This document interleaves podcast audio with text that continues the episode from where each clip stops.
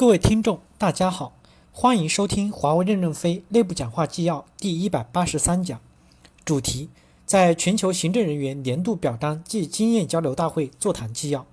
本文刊发于二零一零年三月四日。导读部分，在行政管理上，任正非的指导思想是：人民的要求是无法充分满足的，只能在适当的条件下达到适当的水平。任正非曾经针对此说。怎么行政系统出来一个莫名其妙的员工满意度？谁发明的？员工他要不满意，你怎么办呢？现在满意，过两年标准又提高了，又不满意了，你又怎么办？正文，首先问大家好，感谢这些年的努力，我们在新年致辞中已经把你们表扬了，这已经是很好的肯定。第一部分，二零一零年对行政管理的要求，我们对你们的希望是什么？其实就是能把今天的这个水平保持下来就行了。我们还能把现有的水平搞得多好呢？不要随便使用“员工满意度”这个词来作为考核的鞭子。员工满意度是与成本有关的。欧洲曾经是一个幸福的社会，现在大罢工风起云涌，原因是没有足够的钱去满足人们日益增长的物质要求，适当的降低也不为人民答应。实质上，人民的要求是无法充分满足的，只能在适当的条件下。达到适当的水平，我们要理解舒舒服服是不可能长久的，唯有艰苦奋斗才能创造好的生活。我们提以客户为中心，不断的提高客户满意度，是因为只有客户不断的给我们合同，我们才能产生生存必须的利润。客户满意就是要我们吃些苦才能实现。因此，我们在生活上仅给员工提供基本的生活保障、标准的生活服务。员工想生活的再好一些，就像工作服与时装一样，时装是个性化的。好看，但钱较贵。员工希望自己的生活再好一些，就如穿时装一样，自己应从工资、奖金、补助中支付一部分，才可以自己去改善。个人的自由自个人来承担。我认为，我们行政是为绝大多数人服务的，不能为某几个人服务，不能因为一两个人提了意见，我们就特别在意。地区部总裁、代表处的代表要负起员工的思想教育责任来，使他们对要求要有节制。不要无限制地提出生活的要求，行政人员也是员工，他们也应该得到关怀。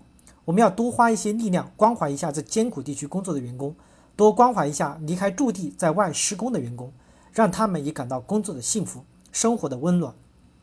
第二部分，关于行政人员的定位，世界上最难打交道的是什么人？就是人。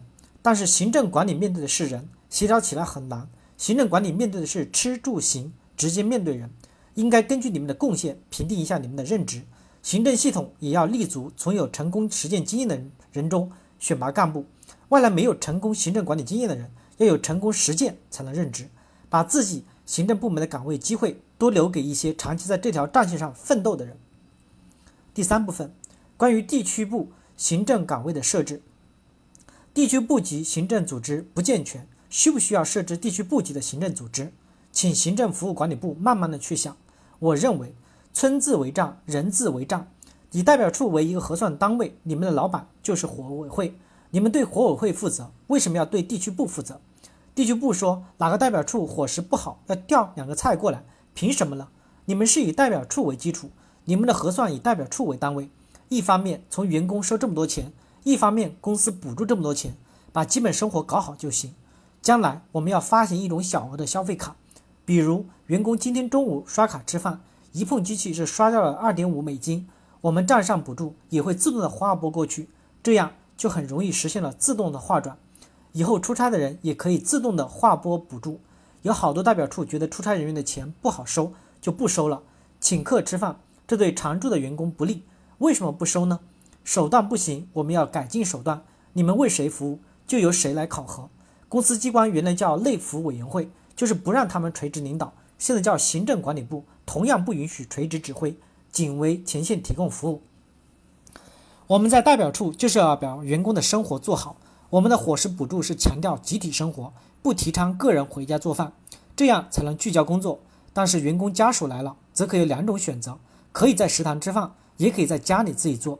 如果在家里吃饭，可以按公司伙补政策，按照代表处实际补助的平均值。领走应有的伙食补助的现金。周末员工自己做饭是一种快乐，可以有灵活的措施。在法律不允许进食堂的地区，可以在外餐厅包餐的方式供应。例如，有三十人想在那个餐厅吃饭，由他们自己选择去。代表处印一些饭票，他们凭工卡饭票只给餐馆付一半的钱，另一半由代表处按月结算总付。不要吃饭拿发票来报销，这增加了多少人力？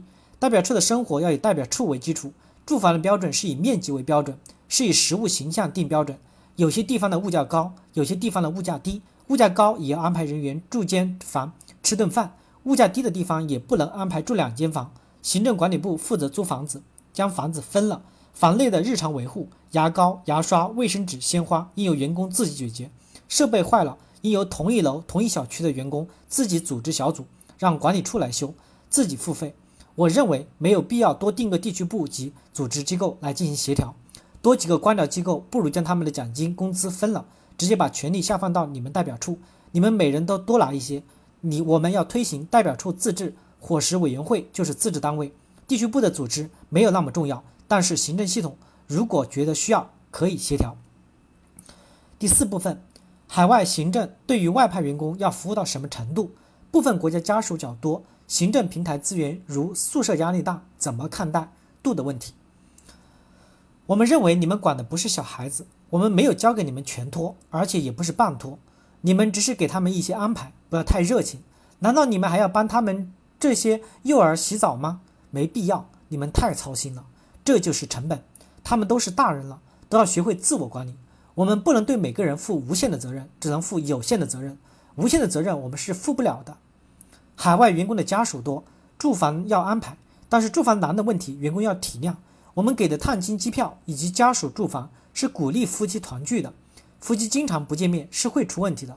可以发动家属组织起来，自己为自己的生活做一些辅助工作，来给你们行政系统一些帮助。家属越多，你工作越轻松。管理管理，叫别人干，你自己不干就是管理。你们想想是不是这个道理？你们学了半天的管理，然后什么事情都自己亲自动手，不就是农民吗？将家属发动起来，对长期陪伴的家属，可以让他们组织一些晚会活动等等。家属作为雇员上班，有法律问题，有感情亲疏的问题，做一些临时工作是可以的。我们一贯是反对加班的。我认为加班不代表一个企业进步的标志。也不代表一个人的绩效考评和劳动态度的考评。行政系统工作的时间比较长，学会如何安排好。第五部分关于伙食管理委员会，伙食管理委员会要负责在有限的条件下把员工的生活安排好，不是以节约多少钱来考核，多花不好，少花也不好。既然已经给你这个政策，你就用好它。钱花不完，我们为什么不去买鲜花、水果，去酒店办 party？大家把钱花了，高高兴兴闹一场多好。开心了，不想家了多好，最后安心工作，还是我们赚大钱。伙委会不管是在发达国家还是不发达国家，只要有人，就都可以建立起来。伙委会自己建立账务管理，集体查账，公布出来，大家通过就结束了，不要放到共享中心上来，成本太高了。谢谢你们，这两年公司能做出那么大的成绩，和你们的保障是分不开的。行政工作功不可没。前些年我们海外人员的思想多么的动荡不稳定。现在有员工想把家搬过去是非常好的，不过搬过去不是指移民，移民是要对法律承担责任的，要按当地法律缴税。感谢大家的收听。